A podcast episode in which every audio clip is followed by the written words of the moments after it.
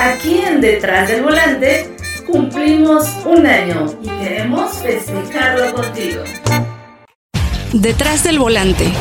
Tips, tendencias, lo mejor del mundo automotor. Por Leslie González. Detrás del Volante.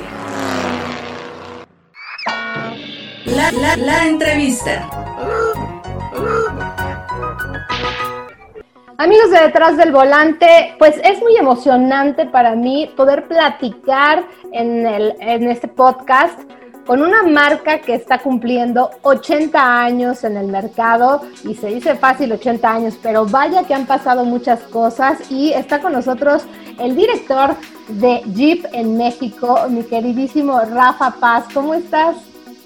Muy bien, Leslie, gracias por la invitación y, y hablando de aniversarios, también aprovecho para felicitarte por este año de Detrás del Volante.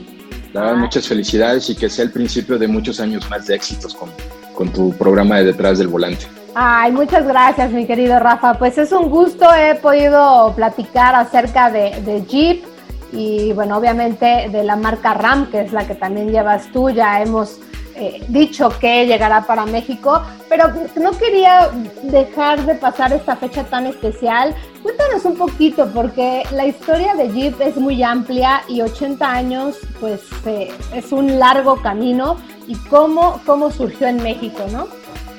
Fíjate que esta es una marca con una historia bien interesante. Eh, como bien, platicarle un poquito a los amigos que nos están escuchando. Todo empieza un poquito antes de los 80 años, comienza en 1940, cuando el gobierno de Estados Unidos le pide a más de 135 fabricantes de autos que había en, ella, en aquella época, les pide un vehículo para básicamente sustituir a los modelos T que tenían de Ford y motocicletas del ejército. Entonces les manda una serie de especificaciones bastante raras, ¿no? debería tener una forma cuadrada, no debería medir más de 36 pulgadas, un parabrisas que fuera abatible, una capacidad de carga, de peso. En era, algo bastante complejo para aquella época. Y a este llamado del gobierno de Estados Unidos solamente van dos fábricas al principio. Va la, eh, la fábrica Willis Overland y la marca en aquella época ya desaparecía que se llamaba American Bantam Motor Company. Poco después Ford se da cuenta de esto, entra también, entonces entran tres marcas a concursar para fabricar este vehículo. Hacen algunos prototipos, de hecho bastante rápido, fueron algunos entre 40 y 50 días. Los presentan, obviamente eh, al principio no dieron la, el límite de peso, pero el gobierno se dio cuenta que era estaban pidiendo algo muy ligero, ¿no? Les dan otra oportunidad y ya van estas tres marcas con unos vehículos ya bastante, vamos a decir, unos prototipos muy avanzados. El primero fue el, el Overland, el Willis Overland, que era el modelo Quad, así se llamaba. Luego American Bantam presenta uno que se llamaba el modelo 40 BP y después Ford presentó un modelo que es, es interesante, le llamaban el GP o el GP, que era el General Purpose, o también le llamaban el Pygmy, ¿no? Así se llamaban esos tres prototipos. Ya el gobierno los revisa, hacen un, este, una revisión más exhaustiva, unas pruebas allá por un campo de pruebas que tenían en Maryland y ya determinan que les mandan a hacer más de 1500 modelos a cada marca hacen 1500 modelos, los presentan y ya después de una evaluación súper exhaustiva, pues ya el gobierno decide que Willis Overland es el vehículo ganador, ¿no? Entonces, a partir de ese momento nace el Willis MB, que es el, vamos a decir, el, eh, para nuestros amigos que están oyendo, este es el padre de todas las SUVs que conocemos hoy en, el mundo, ¿no? Este fue la importancia que radica del, del Willis Overland modelo MB, es que es el primer SUV que se construye en el mundo. Y obviamente 80 años después, pues ya hemos visto este movimiento de las SUVs, hoy siendo uno de los vehículos más, este, vamos a decir, de mayor auge, de mayor crecimiento, de moda. Eh, todo el mundo quiere tener un SUV, pero pues bueno, que sepan que la historia de todas estas SUVs que ven en la calle, todas el origen fue este Jeep eh, Willys Overland. Entonces es una historia bastante curiosa. Otra cosa que siempre preguntan y la verdad es que nadie sabe el origen, es el nombre, de dónde salió la palabra Jeep. Hay muchas teorías, eh, la, la, más generalizada es que viene del, del, nombre que le dio Ford, que era el, GP o el General Purpose, que si tú lo empiezas a repetir en inglés, GP, GP, pues suena como a Jeep, ¿no? Otro, que tampoco está confirmada, es que en aquella época, no sé si se acuerdan, digo, muchos de los que están oyendo son muy jóvenes, tú también, había un personaje que se llama Popeye, en el, el marino que tomaba espinaca, se ponía fuerte. Entonces, en un capítulo le regala una mascota a Olivia, que era su novia, que era una especie como de perro mágico, que no sé dónde se lo encontró, y este se llamaba Eugene de Jeep. Entonces piensan que por el, vamos a decir, toda la, vamos a decir, la, la, imagen que tenía este mascota mágica, le pusieron Jeep, ¿no? Pero al final de cuentas, nadie sabe de dónde viene exactamente el nombre. Lo que sí sabemos es que Willis Overland, en, después de la guerra, en 1945-46, ya registra comercialmente la marca Jeep para, para generar toda esta familia de vehículos que conocemos hasta el día de hoy. Qué interesante es la historia de Jeep y, como dices, ¿no? El nacimiento de las SUVs hace 80 años y pues recordando algunos modelos, mi querido Rafa, pues está el Jeep CJ2A, que bueno, existió en 1945 a 1949. El Jeepster, como estás mencionando también, el CJ3B, el 3A, está por ahí el CJ5, CJ6, que creo que también las nomenclaturas han cambiado muchísimo y eso también ha ayudado más a identificar mejor a las marcas, ¿no? Porque luego eran nombres muy complejos y de ahí llega el Jeep Wagoneer, que pues ya están vendiendo en Estados Unidos y que está causando revuelo aquí en México. Y vaya que han tenido también otros vehículos. Ahorita vamos, vamos a entrar en materia de lo que llegará a México, pero bueno, está Jeep Gladiator, que bueno, tuve la fortuna de ir con ustedes a este lanzamiento, el Jeep Comando, eh, Cherokee, y bueno, Cherokee, vaya que se sigue vendiendo y ahorita están teniendo algo especial, ¿no? recordando esos 80 años con todos sus modelos. Fíjate, Leslie, qué bueno que mencionas, eh, obviamente en estos 80 años, pues la marca Jeep ha estado lanzando una serie de vehículos durante todo este tiempo, pero hay unos vehículos que son especialmente, vamos a decir, que marcaron una época o toda una tendencia, ¿no? Por ejemplo, ahorita que mencionas el CJ2A, fue la primera aplicación de un, vamos a decir, un vehículo de guerra, pero ya con uso civil. Entonces, a partir de eso, pues vinieron muchas variaciones, ¿no? CJ3, CJ4, CJ5, que básicamente era el mismo vehículo militar, con algunos aditamentos extras, ¿no? Con una llanta de refacción por fuera, con un tanque, un tapón de gasolina, un poquito más este, equipados, con un poquito más de diseño, pero pues así fueron evolucionando. Y durante esta época, obviamente, empezaron a salir modelos que, que vamos a decir, no solamente vinieron a incrementar la familia de productos de Jeep, sino que también vinieron a generar nuevas tendencias. Por ejemplo, hablamos de en, más o menos en 1900, haber sido modelos de los 50, nacen las pickups de Jeep pero estas pickups, pues no es, no es como se imaginan los amigos este, que son hoy, ¿no? Eran unas pickups bastante extrañas. De hecho, eran lo que llamamos cab over, o sea que la cabina estaba encima del volante, perdón, del motor, y eran vehículos básicamente de trabajo, ¿no? Eh, de hecho, mucho de, la, de, los de, los, de los jeeps al principio de las épocas, vamos a decir del 40 hasta el 60, eran vehículos que estaban totalmente enfocados a ser vehículos de trabajo para ayudar en las granjas, para trabajo agrícola, entonces, pues no tenían ese halo, ¿no? De, lujo y exclusividad que tenemos hoy, ¿no? Eran utilitarios, muy capaces, 4x4, obviamente, eso ha sido parte del DNA de, los autos. Y después vino, un vehículo, por ejemplo, vamos a hablar del Wagoneer, que salió por ahí de los 60, ¿no? Este tiene la característica, Leslie, que fue el primer vehículo 4x4 con transmisión automática. Imagínate, ese es el, como el predecesor de las SUVs modernas. Oye, imagínate una SUV que no fuera automática, es difícil, ¿no? Todas, todo el mundo te pide automático. Y también, eh, para nuestros amigos, vámonos eh, en esos años, este vehículo, el Wagonier, era algo emblemático. Les gustaba mucho a las monjitas. Entonces, ustedes recuerdan que iban las Wagonier blancas con todas las, este, Sor, no sé qué, Sor Teresa, Sor Leslie, todas por ahí. Entonces, era, era un muy icónico, ¿no? Aparte de que era creó una nueva tendencia, pues era también muy, muy este, socorrido por las monjitas. Y después, por ejemplo, otro vehículo que fue importante fue el Cherokee, que este fue, era un vehículo obviamente más pequeño, de dos puertas, pero que ya estaba pensado totalmente en estilo de vida. Era un 4x4 más pequeño, se vendía en colores muy llamativos, naranjas, rojos, amarillos, con franjas de colores, y estaba muy enfocado a un mercado juvenil porque en esa época ya empezaba a haber ya una demanda de vehículos 4x4, pero ya para un uso recreacional, ¿no? Entonces, esto es, vamos a decir, aquellos principios de la marca. que de verdad hay tantos modelos de los que podemos hablar y bueno, me ha tocado y he tenido la fortuna de estar con ustedes en muchos lanzamientos, ya tengo bastante tiempo en, el, en, esta industria y me ha tocado ver conceptos que, que son de verdad tan interesantes, y, pero no dejan de tener esa esencia de Jeep, que es aventura, es 4x4, eh, adrenalina también, ¿no? Porque eso te brinda la marca Jeep. Y creo que, pues, pues recordando los 80 años, pues ustedes no podían dejar a un lado tener modelos eh, recordando los 80 años de la marca y pues están, están vendiéndose también en México, ¿no? Sí, fíjate que para conmemorar este 80 aniversario sacamos una edición limitada de nuestras versiones. Por ejemplo, ya ahorita tenemos en el mercado el Wrangler 80 aniversario, la Gran Cherokee 80 aniversario, el Gladiator 80 aniversario.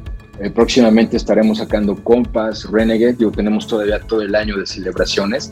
Y esto lo hacemos para conmemorar, como te decía, esos vehículos icónicos, ¿no? Por ejemplo, un vehículo que quizás vino a cambiar dramáticamente la historia de Jeep ya en la, época moderna fue cuando sacamos el Wrangler de cuatro puertas. Y tú recuerdas, el Wrangler pues era un vehículo icónico, ¿no? Nosotros inclusive eh, en 1987 Chrysler Corporation compra American Motors y American Motors era dueño de la marca Jeep. Entonces, en ese momento, pues pasa esta marca icónica Jeep a manos de Chrysler, que era la división, si ustedes recuerdan, Eagle, Eagle Jeep.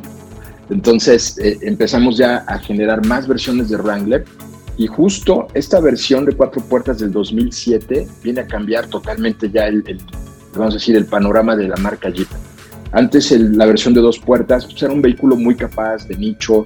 Cuando viene el de cuatro, realmente las ventas se van al cielo, con decirte que hoy en día el 90% de las ventas del Jeep Wrangler son la versión de cuatro puertas, ¿no? Es un vehículo más útil, más, útil, más cómodo. Entonces, pues obviamente, fijándonos en esas épocas, pues vamos, creamos esta versión o edición limitada de los 80 aniversario, ¿no? Que de hecho tienen un badge o un este, escudo muy llamativo, es el perfil del Jeep Willys, el MV de 1941, ya la versión final militar lo tienen en estos baches que los puedes encontrar en el vehículo, ¿no? Entonces, eso le da una sensación de la importancia que tienen. Obviamente lo sacamos en un color gris granito, que es de los que más gustan, y con rines en gris granito también, pues para darle ese toque de exclusividad y que la gente sepa que tiene algo especial, ¿no? No solamente los baches, sino también el color que representa todos estos 80 años, como dices tú, de libertad, de llegar a los lugares donde ninguna otra marca te puede llevar y sobre todo festejando que Jeep es la marca más global que tenemos en el grupo Stellantis. Se venden Jeeps en 190 países alrededor del mundo, donde México, déjame decirte que somos uno de los principales mercados de venta de vehículos Jeep a nivel mundial.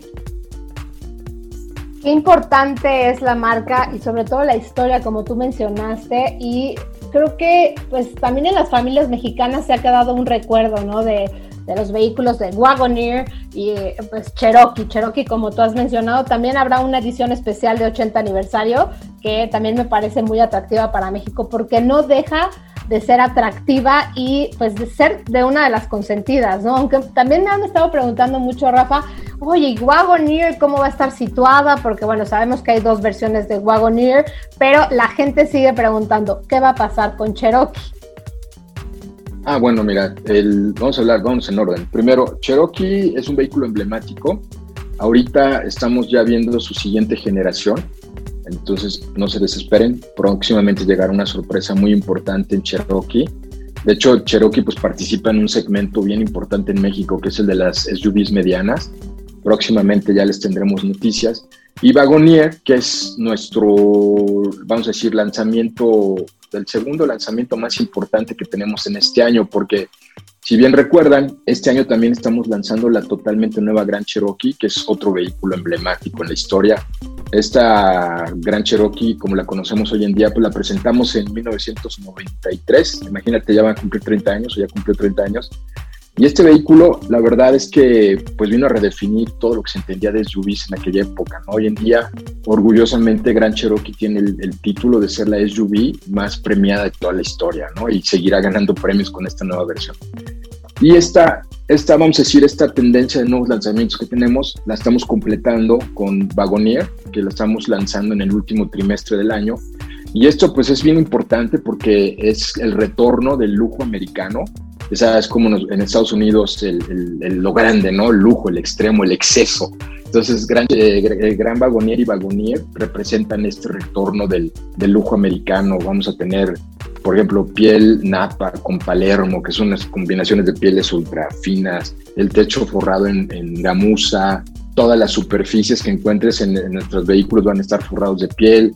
Algo bien importante, no solamente es lujo, también es tecnología. Vamos a tener más de 70 pulgadas de pantalla.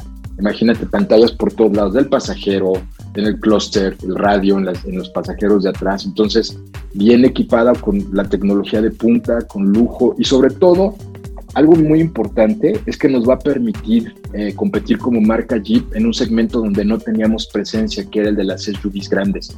Entonces vamos a llegar con estas dos propuestas, es Vagonier y Gran Vagonier, las dos para el último cuarto, con unas propuestas de diseño que ya conocen de los vehículos Jeep, con lujo y tecnología que jamás habíamos ofrecido, obviamente en nuestro portafolio, pero también ahora en un segmento donde vamos a entrar a competir por primera vez pues, toda la historia, ¿no? Porque anteriormente Gran Vagonier y Vagonier pues eran, eran más pequeñas, ¿no? Pero hoy en día con esto tenemos una apuesta muy fuerte de llegar a no solamente a competir, sino también queremos ganar.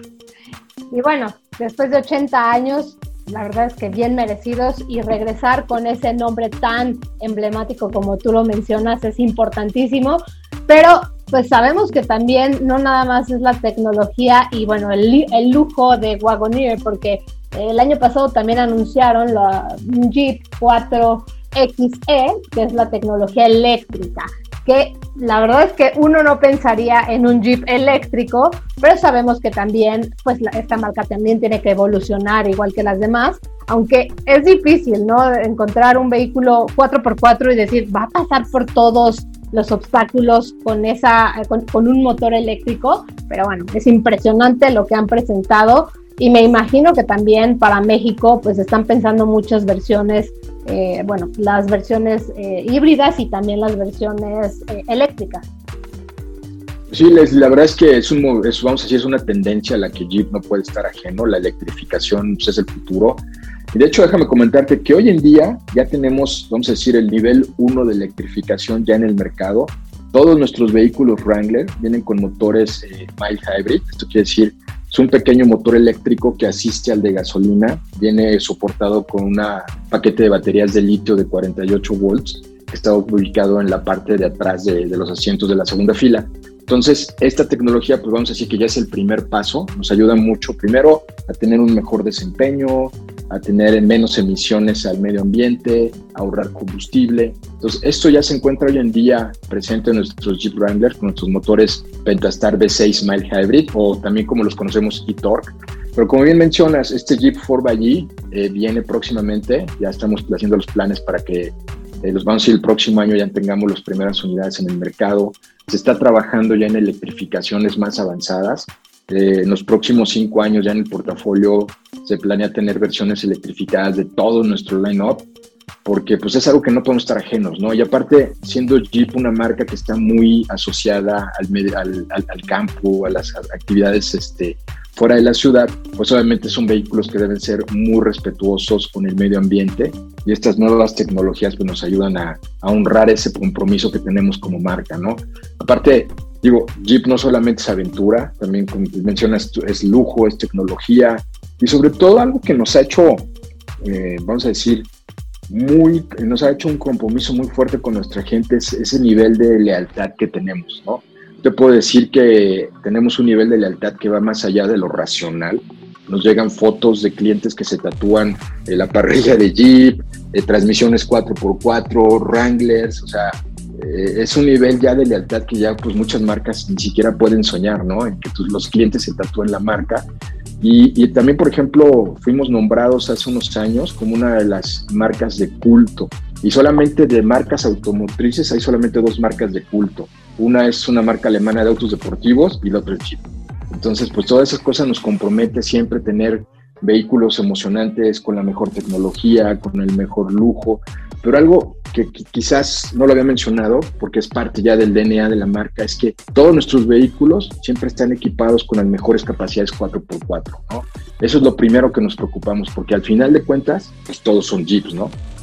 Exacto, y vaya que hemos puesto a prueba todos esos vehículos Jeep con todos ustedes, con esas travesías tan importantes y tan interesantes que hacen.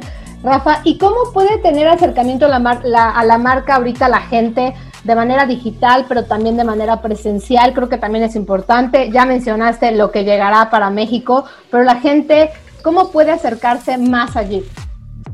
Mira, obviamente teníamos, bueno, ya es triste ya hablar del pasado, teníamos programas de travesías, todo eso tuvimos que suspender. Pero hoy en día, digo, a través de la página de internet, de nuestras redes sociales, pero también no, se olviden que tenemos una red de distribuidores eh, a nivel nacional con más de 150 puntos de venta, donde ustedes pueden ir, pueden pedir pruebas de manejo, ver nuestros vehículos. O sea, realmente eso no se ha parado. Eh, inclusive pues nos ayudó esto de la pandemia a ser más eficientes, a tener un, mejor esta, atención al cliente, acercarnos de diferentes maneras fuera de la forma tradicional. Entonces aprendimos a vender coches de manera digital en tres meses, algo que para serte sincero lo habíamos planeado para los próximos cinco años y el año pasado lo aprendimos a hacer en tres meses, ¿no? Entonces, muy orgullosos de nuestra red de distribuidores.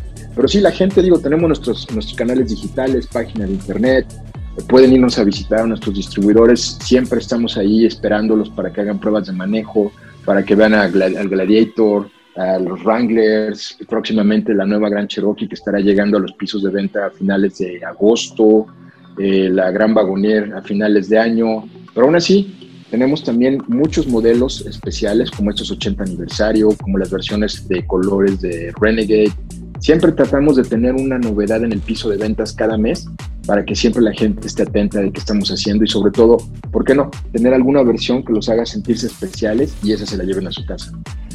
Perfecto, mi querido Rafa. Pues ya lo dijiste todo para este 2021 que es muy importante y pues ya la gente se podrá acercar a la marca Jeep. Te quiero agradecer muchísimo y felicitarte y felicitar también a todo tu equipo por estos 80 años de la marca y obviamente que sean muchísimos más y que también este, formemos parte nosotros de esas grandes aventuras que pues vendrán con estos vehículos completamente nuevos de Jeep. Muchas gracias Leslie, a ti también, muchas felicidades por este año de detrás del volante y pues próximamente nos estaremos viendo en las pruebas de manejo que tendremos de Gran Cherokee, de Gran Wagonier y muchas otras sorpresas que vamos a tener a lo largo del año. Perfecto, te mando un abrazote y nos estamos viendo. Gracias, un saludo a todos. Detrás del volante cumple un año. Tenemos una cita cada semana para que seas mi copiloto y conozcas más de los autos que llegan a México. Sígueme en Instagram, arroba detrás del volante por Leslie y léeme en la revista Líderes Mexicanos y en Glocal Design. Nos vemos en el siguiente episodio. Disfruta tu auto al máximo.